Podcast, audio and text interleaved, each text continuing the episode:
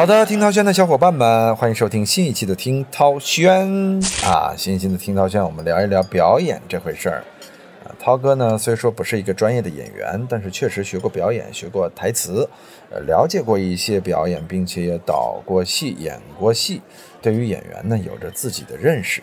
我也个人认为，我在台词方面呢，可能是相对来说还不错的啊。在身体型表方面呢，可能体型表这块啊，不是那么的专业啊。但是比起很多当下正火的演员，我真的认为自己不差。呃，为什么就没有人来选我演戏呢？啊，我一直心里不平。我一直觉得圈内啊存在着隐隐的潜规则，才是我一直出不了道、上不了位的原因啊！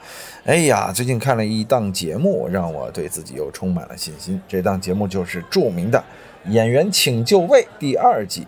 其实这个《演员请就位》第一季啊，我就一直在关注啊。其中这个三位导演，赵薇导演、陈凯歌导演，还有郭敬明导演，这三位导演在整个第一季的这种表现，给我留下了非常深刻的印象。呃，陈凯歌导演呢，就是专业，对表演有着执着的指挥；赵薇导演呢，就是从演员层面啊，呃，非常执着啊，就是讲究状态啊，也很爱演员。那郭敬明导演呢，就是一直跟演员打成一片啊，而且在他眼里呢，演员都是玉，需要他来雕琢啊。这是第一季给大家的人设。但是，到了第二季啊，这个中间的一些小细节被放大了啊。赵薇换成了尔冬升，我个人是觉得这是最成功的一次替换啊。真的，在大陆的综艺里边，好久没有看到如此的真性情了。上一次看到，可能还真是《演员请就位》里边的李成儒啊，因为在第一季里边呢，李成儒就曾经炮轰过郭敬明，当时好像拍了一部关于悲伤逆流成河中间的一个桥段吧。啊，李成儒就狠狠地抨击了这个剧本的价值观和世界观啊，郭敬明也给予了回应。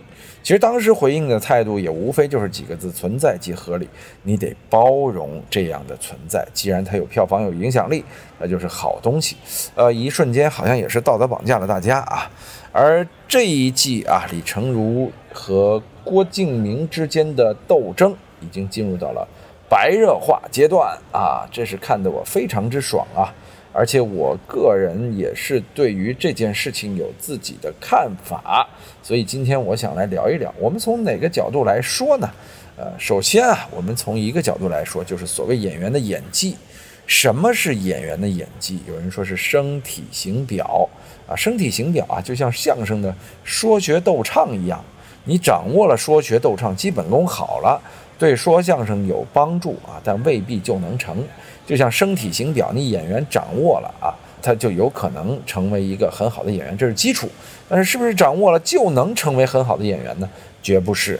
演员需要全方位、综合性的。有的人甚至不讲这四个，但是你反过来分析，他真是四个非常到位，形神兼备。为什么提到这标准呢？是因为涛哥认为啊，现在有大量的演员，咱们反推。他是不具备声体形表这样的基础能力的，然而他却成为了明星，成为了偶像啊，出来影响大家。其实这档节目啊，不光是肯定了三位导演的指导技巧、指挥技巧，更重要的是让大量的声体形表根本不合格的艺人遭到了曝光。我个人觉得，这才是整个演员请就位的最耐看的一个点。就是去曝光娱乐圈的假冒伪劣，我不知道这个导演之前有没有总结这一点啊？我个人是觉得这一点真的是这部综艺的最大卖点啊。那假冒伪劣到底是什么样的呢？其实，在第一集啊，我忘了那是哪一集啊，尔冬升导演就已经扮演了这样一个打假卫士的角色，对不对？他指出了张大大的表演是多么的烂。我们先不说郭敬明导演，我们先说张大大此人，此人是莫名其妙就成为了一线主持人啊！我记得最初是出现在某集歌手里边，你一看就这样素质的主持人背后拿到了多少资源啊？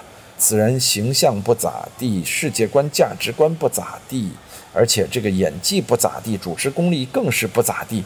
最关键的是，整个的那种贱特特，还自己拿自己当回事儿的形象，从他一出来的时候，我就一直在碰他。为什么行业里边会让这样的人来做主持人呢？啊，根本就不具备一个做主持人的基础素质，更不用说做演员了。他居然敢去演员请就位，当演员真不是说你做了几十档综艺啊，你有个好爹啊，让你能很松弛的站上舞台，把你练出来了，你就能当个好演员的。当好演员，首先是要天赋，好爹能帮你加速，但是好爹不能给你精湛的演技。所以说，张大大在第一集的这个曝光啊，就已经奠定了《演员请就位》这个节目的内核是什么呀？就是打假。一旦打假成功，这部综艺一定会往上走一走，宣传爆一爆。可以说，整个这个综艺的节目组啊，对自己节目这个调性和核心是非常了解。所以我当时就在讲，这后边一定还会有打假。但是还能不能像尔冬升打张大大打得这么爽呢？就真不好说了。谁知道啊？李成儒老师被叫出来了，直接怼郭敬明。你看啊，这尔冬升和陈凯歌导演他很刁啊。其实郭敬明给出这个 S 卡之后啊，所有人都觉着不合适，包括旁边的尔冬升和陈凯歌都觉着不合适。但这俩人江湖经验足啊。因为你毕竟在这里边，我去骂一骂演员、导演是高于演员的，我可以骂，但是我骂同行这不对呀。你比如说我骂郭敬明，这好歹郭敬明是一同行，而且是一流量明星。你看陈导和这个尔冬升采取的方法都非常的隐蔽，但是他们居然使用了同样一个方法。啊，同样的方法就是叫醒李成儒，就把李成儒老师给唤醒了。李成儒老师那是一头斗兽啊，咱们不是骂他啊。李成儒老师，我非常喜欢，非常欣赏。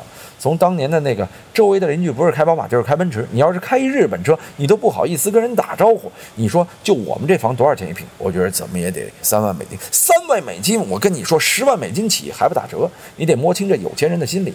我们做有钱人和房地产的口号就是不求最好，但求最贵啊。就我信口拈来啊，词儿有点不对。那这就是我喜欢李成儒老师的开始。随后呢，李成儒老师的很多影视剧啊，我也都追随至今。呃，可惜后来给他的机会也不多。他真的是中国少有的会演戏的演员，而且直性子。所以尔冬升导演和陈凯歌导演就把话语权交给了他。这里边两位导演是非常的狡猾啊，这个狡猾的大的啊，为什么呢？就是我刚才说了，不能说同行。李成儒老师在第一集里边就曾经炮轰过郭敬明。这第二集里边，我觉得一方面是这两位导演有意为之，另一方面节目组有意为之，估计早嘱咐好了啊。遇到郭敬明的问题啊，多让啊李成儒导师啊来面对一下。结果这次李导果真是一捅就火呀！咱说李导不是李导演，而是导师啊。上来之后啪啪啪，直接啊从几个层面批评了郭敬明，而且是丝毫不留情面，就像骂一个新人一样。不得不说，从某种意义上来说啊，李导骂的稍微有点过，就是圈里嘛，大家都要互相给个面子啊，面子上要说得过去。但是同样，我也特别理解李导啊，为什么呢？因为这是要捍卫自己职业的尊严。经常我以前说广播学院嘛，你可以站我头上拉屎，但你不能在我头上拉稀。其实这就是探讨到了一个尊严问题。为什么说捍卫职业的尊严呢？你可以啊。觉得你为所欲为，你是个大作家，你选出来演员啊，你的戏很卖座啊，你只要不跟我有交集，别在我面前啊展现你的无知，这都无所谓。但是今儿你把火烧到家门口这儿来了，你已经在这儿直接用你的方式证明行业内存在的不正之风和潜规则了。什么叫我愿意选来演戏的？这其实从某种意义上讲啊，就是讲。导演的选择权在组内过大，会产生一些啊所谓的潜规则。有人说这这个那叫什么合场戏呀？啊，怎么就就这不就导演喜欢吗？怎么就说是潜规则呢？因为啊，它不够行业标准啊。其实行业里边的正常人都会一眼看得出他的演技是有问题的。但是郭导不知道是中了哪根邪筋儿啊，就自己喜欢这个演员，咱就不多说了，这也不方便多说。啊，就像当年喜欢陈学冬一样吧，一个路子，他就非要选他。你说这一非要选，这不争议就来了吗？谁都看在眼里，这个演员根本不合格啊。然后就连这个参赛演员也都不理解了，直接质问郭导啊，我不明白这个演员的选择标准，这个 S 卡给出的标准到底是什么？我这个就非常严重了。包括你看黄奕对于郭敬明的这种直接的对抗。说明啊，郭敬明在大多数会演戏的演员心目当中已经失去了威信，所以郭敬明真的是这档节目到目前为止最大的败家。但是这个败家败的是非常好，说明中国的影视剧啊，真到了该变天的时候。为什么呢？因为前段时间啊，当年啊，郭敬明刚拍《小时代》的时候，啊，大家是一片夸赞，说这个作家跨界啊就能创造奇迹。后来他又很任性的拍了《绝技》。咱不说别的啊，咱先说郭敬明的这个勇气啊，我真觉得他的勇气是非常可嘉的。一个作家，一个在文学角度。饱受争议的作家，居然就敢把自己的文学作品生生的啊搬上大荧幕。我个人一直是有这样梦想的，我一直想把自己的作品搬上大荧幕，但可惜我做的远不如郭导啊，所以我佩服郭导这点。咱不是说假话啊。另外，我也觉得《小时代》啊这部小说呀还是有它的价值的。我看了《小时代》啊，呃，从头到尾跟着人物的命运。我个人觉得，从商业化小说来说，这部小说没多大问题。就好比说美剧或者美国的这种悬疑小说，中间讲了很多凶杀，很多这个三观不正的疑犯啊，甚至很多非常变态的描写。但这个真的就能给所谓的观看者带来多大的伤害吗？不是，观看者好坏还是他自己决定的，是他自己的教育理念、世界观、价值观以及成长路线所决定的。啊所以说呢，郭敬明写出的也只不过是一部类型小说，这部小说火了，最后把它拍成了电影，这个行为本身没有问题，但我只是觉得有一点问题出在哪呢？就是啊，这部小说已经远远火过了它原本应该能成为的状态，这是他最大的问题。他的电影也是，这电影《小时代》制作还是蛮精良的，真的蛮精良的，作为类型片演员什么都挺好。但他的问题在哪呢？就是他有点火过了，他应该成为的那部影片的量级，就是火过了。有人说火过了有什么不好？不是火过了就不好，而是啊，他原本比如说是个票房五千万、八千万的东西，你一下博了三个亿，这就有问题。这反映出的是什么呀？这反映出的是老百姓并不高的审美水平和价值观。更重要的是，你把这样的业余导演推到了一个巅峰。啊，他未来在行业里边兴风作浪，这就是所谓的潜规则。什么是潜规则？就是辛辛苦苦好好表演、获得成绩、获得能力的人没有演戏的机会，反而是那些导演喜欢啊，在演技上无所作为的人就能获得机会。这就是存在即合理的理论嘛。那这样的理论啊，对好好演戏、认真努力的人，他其实是不公平的。啊我们说的是这样的一个道理，所以认为啊，郭敬明导演的存在，他的权利被媒体过度的放大了，所以这次演员请就位，我认为非常好，这是一次啊对公开挑战权威的挑战。为什么这么说呢？因为郭敬明原本就在挑战电影的权威，他用自己的流量啊涵盖了这个权威，利用这个时代不大好的价值观啊绑架了这个权威，现在终于有人来拯救权威了，什么人呢？就是权威本身。其实不管是李成儒、尔冬升，还是陈凯歌导演，他们代表着华语电影的权威，所以我觉得他们在这里来用这样的方式来教育郭敬明，是一件皆大欢喜的事情。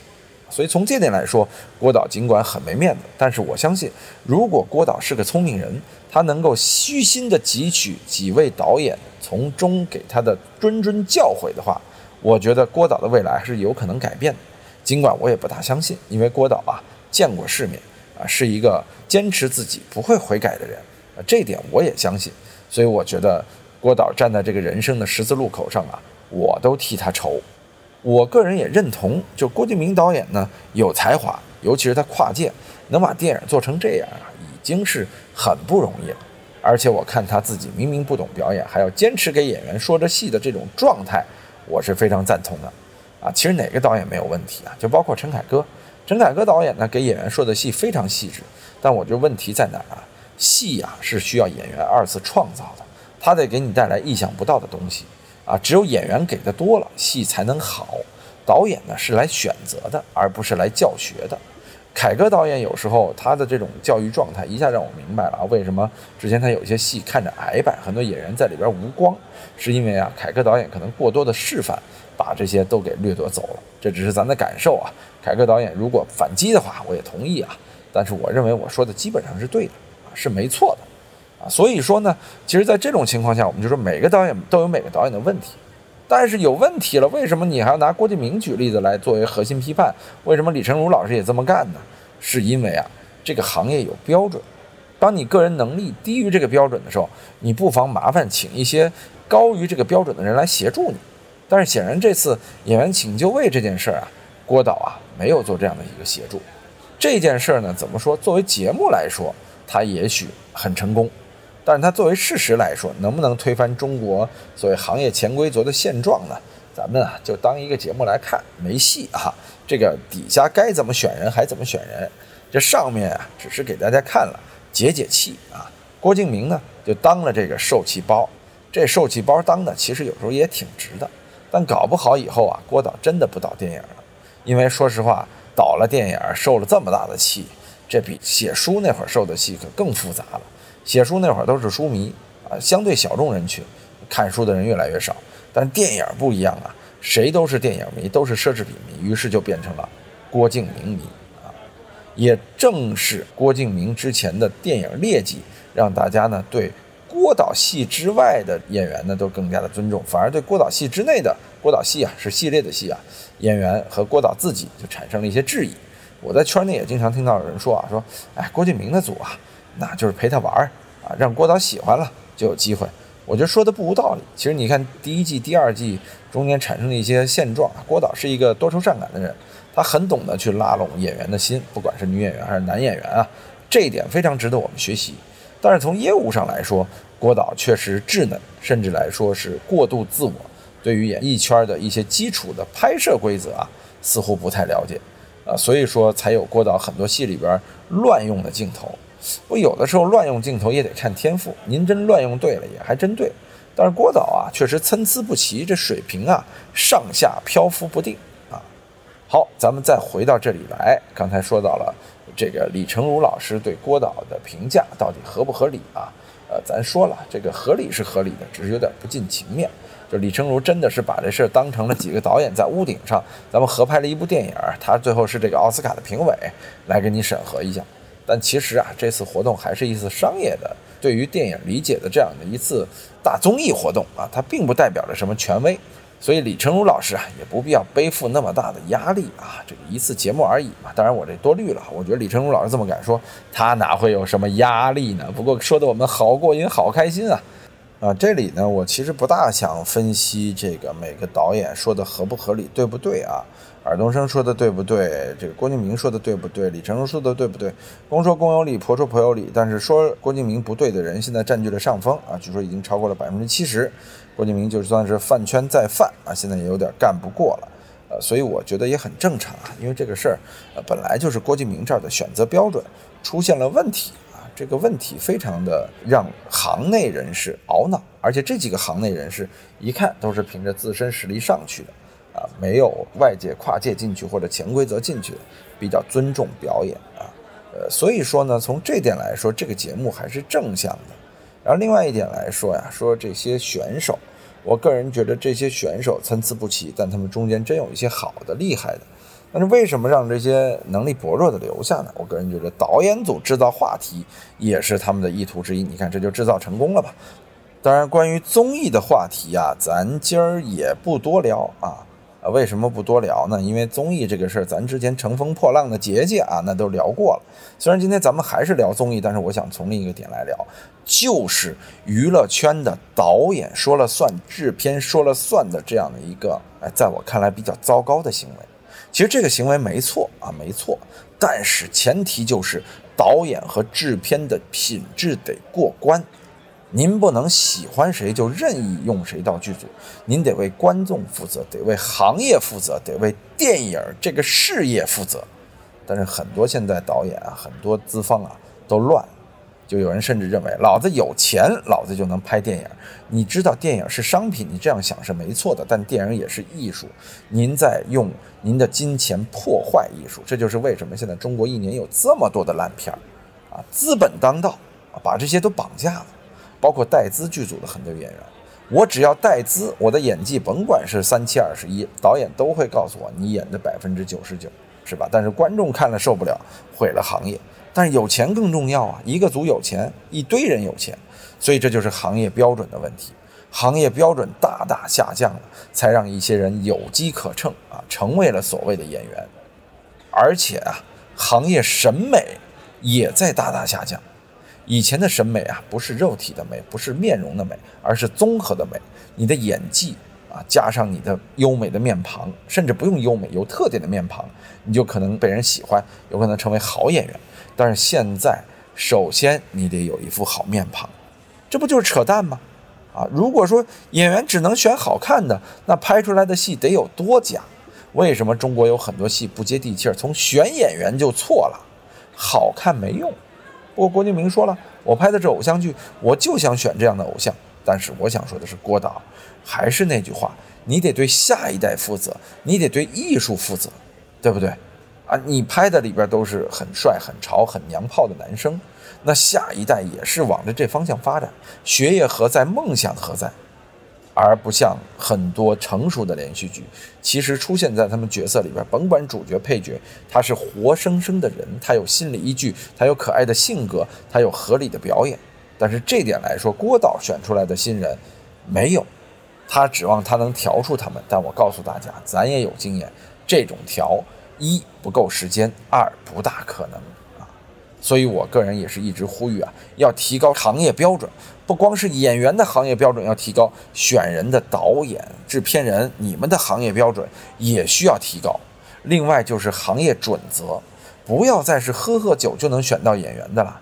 当然，现在好组越来越多，选一个演员很头疼，尤其大导演选演员很漫长。但是有很多中小组啊，真是胡乱选演员啊！真的，我刚才说带资进组，您就能成大嫂啊；带小资进组，您能成二嫂，女一、女二，这全交代了，因为他们有钱嘛，给了五千万，我还不赶快给他拍一部。但是说不好听的，影视行业咱得攒点专业，咱得攒点人品，否则都败光了呀！以后没有资本愿意当冤大头来给你钱拍戏了，看得眼前的利润到未来没了。所以请好好演戏吧，请那些导演，您不能拍戏的就别拍戏，玩一次票就够了，便宜占的没完，这对自己没好处。天赋可能就在写文章，却偏要做画面。有的时候没有天赋，干努力是没有用的。不是说郭导没努力啊，但确实是他距离一线导演这儿还差着很远的距离。我也希望他能够继续努力，也希望这次和李成儒老师的这种对骂呀，他能有的更多是收获。面子虽然挂不住了，但是里子提高了。对李成儒老师来说呢，我倒没有什么反对意见。有人说他太……不会控制自己了，我觉得不需要。社会上有这样可爱的老男人太少见了，因为敢说真话的人越来越少了。包括我自己，有的时候，包括节目里很多真话是没法说的，咱只能说的很隐晦啊。而这个时代确实是一个价值观相对。趋同且糟糕的年代，当然不是所有都糟糕啊，也有人是能为了真爱，为了梦想，但是更多的人呢，可能就是为了那一亩三分的物质。当演员都是为了出名，都觉着演好了一步登天，演不好生活艰难，这确实是现状。如果没有人去做一个有梦想的人，有演员梦的人，中国电影啊，永远也好不起来。但是还好啊，咱们还有着一批优秀的电影人，包括尔冬升导演。啊，陈凯歌导演啊，包括这个很多活跃在第一线的，对拍摄品质有要求而不要潜规则的导演，所以我个人来说是痛恨潜规则的。有人说是不是因为女导演太少了？啊，有这么点原因啊？开玩笑啊，女导演有，你以为我就能从了？当然不会了。谈到跳专业选择这个呀，在咱们的很多部门和行业当中啊，外行定内行的事儿太多了。其实这就是为什么总选错有潜规则的原因啊！你一个解说员，找一个办公室主任来选啊，他是学化学的，他要选你播音主持的人才，选跳舞人才也一样，他未必是最专业的人在做这样的筛选，而往往啊是由所谓的领导、权威机构、客户。出资者来选择这些人，这就对艺术圈的风气造成了很不良的影响。有人说你小题大做了吧？郭敬明这个选择怎么能突出这点呢？我觉得还是能突出的，就是一郭敬明这样的导演啊，只要找他喜欢就能有角色，招导演喜欢没什么错误。但是吧，你不能越过演技，两个演技相同的演员，适合程度一样的演员，你肯定会选择那个你更舒服的演员。但是如果明明这个演员最适合这个角色，你因为跟另一个演员关系好就选了他，这样的导演做不长也做不好。但恰恰在中国这样的导演太多了，这也是为什么现在烂片丛生的原因。导演没有原则，没有见底，没有立场，没有观点啊，没有坚定的和权威对抗的这个决心，你能成为什么导演？对不对？你当然是要眼睁睁的看着被郭敬明这些人制造的影片的票房干死啊！所以郭敬明他是有成功之道的，只是这道行啊，不在电影，不在蒙太奇这件事上，也不在演戏这件事上。所以和郭导不妨多说一些啊。反而好好的潜心再做做文学，不要再做演艺市场了啊！您推的人已经够了，这个前面的作品已经够好了，其实作为玩票性质够好了。但咱要做一专业导演啊，对行业损坏其实蛮大的啊！包括很多刚进圈的外圈的朋友啊，也奉劝大家，您要是有钱给点钱，有梦想呢，做一部试试啊！真正做好了，您再复制。复制的时候啊，切记真的不要被绑架。不要潜规则，还我们一方影视的净土。有人说，本来好莱坞也不是净土嘛，咱说是相对的啊，相对的。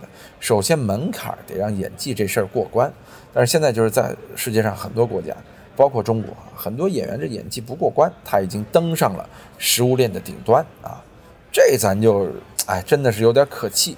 现在很多一线电视剧那个演员真的不灵啊！我经常看我微博里一些老演员说啊，这个角色明明适合我，哎呀，对方演的什么呀？我能理解他的那种惆怅，因为很多演员不搞事情、不社交，他没有太多的机会啊。搞事情、社交的呢，往往啊演技又比较浮夸，所以这总是一个错位的观点啊。但是搞关系、社交这个事儿啊，就还是回到我们潜规则那个话题上来了。你看别人谈郭敬明和李成儒怼啊，都是谈什么尊重啊，谈各种各样。我谈的其实是潜规则，其实是对于导演力量过大之后对一部戏的影响，甚至这个导演他本来也已经影响到了所谓的内部的格局和内部的规则，他不该把这事爆出来，爆出来啊，对卫视难度是极大的。但据我所知呢，卫视和这个互联网站又会签署非常。安全的保密协议，也只能是张大大呀，这个背景太强了，才让他有恃无恐的敢在台前说这段话。真的是第一次知道他的背景啊，不免感慨，哎，呃，是胖子总会喘，是家里有钱总会被败完。您别说，这还真挺押韵的啊。哎呀，洋洋洒洒说了这么多，有人说你说完之后我都不想去当演员了。没事，好好当个演员。演员无大小之分，但是有工资贵贱的区别。放平稳这种心态，不妨大胆去追啊！当然，如果您不行的话，也不要靠潜规则啊。潜规则对行业的破坏太大了。如果你爱他，请你尊重他，这是对普天之下广大演员和广大想成为演员的忠告啊。不一定每个糟烂的你都会遇到一个郭敬明啊，郭敬明看对眼的糟烂的你，那也不容易，不是一个容易的糟烂的你，所以啊，大家各自珍重啊，好好走自己的路，让别人说去吧。但是走自己的路要切记，不要有把柄抓人手里啊。你看有些导演拍的时候，他确实只能用局部，只能用侧逆光。它一定是有很多不可告人的秘密啊，藏在过去，这秘密也会一点一点的揭开啊。当然，在国内很多秘密这存了之后，最后就没了啊。咱们国内的编剧系统也有待提高，所以这说明了什么呀？说明全球的电影工业都在进步，咱们也在经历一个阶段啊。美国呀，这些发达的电影国家其实都经历过这种阶段，这是阵痛。我相信未来经过改革之后，中国电影的潜规则事件会越来越少啊。像郭导这样的导演。会越来越远离电影，因为伤不起，因为影迷们会更专业。但是啊，未来这个大卡车和呃这个小公交抢地儿看电影儿，会不会成为一个焦虑的事儿呢？咱就开脑洞啊，就可能大卡车也看不上人行道，开不下地下库啊，咱就随便一想啊，毕竟还有大 SUV、呃大拉力啊四驱这样的不同的车，越野是吧？一旦这些车上了路啊，那如果你驾驶技术不好，心态不稳，你真的是马路杀手。别看拿了驾照啊，所以对所有听涛轩的小伙伴们说啊，呃，咱们啊，所有人一定要符合行业标准之后啊，再去做这个行业的事儿，不要自以为是啊，否则你对行业的破坏属性是非常之大，很有可能自损八百的。伤敌一千自损八百嘛。有的时候说我伤敌一千自损一千五，啊，经常会出现这样的情况啊。这说明什么呢？说明您的价值观错了。其实潜规则体现出来的就是我之前说的，还是价值观。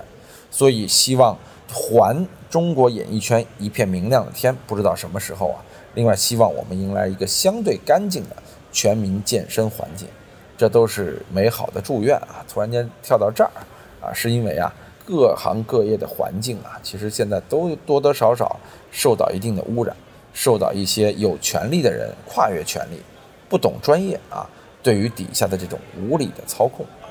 呃，咱今天扯的有点多。啊，听涛轩新一期啊，也是我睡前录的，有的时候像梦话一样啊，好像在呓语。总之，这个事儿是热点啊，大家多琢磨琢磨，多考虑考虑，也给我纠纠错。咱们下期节目再见。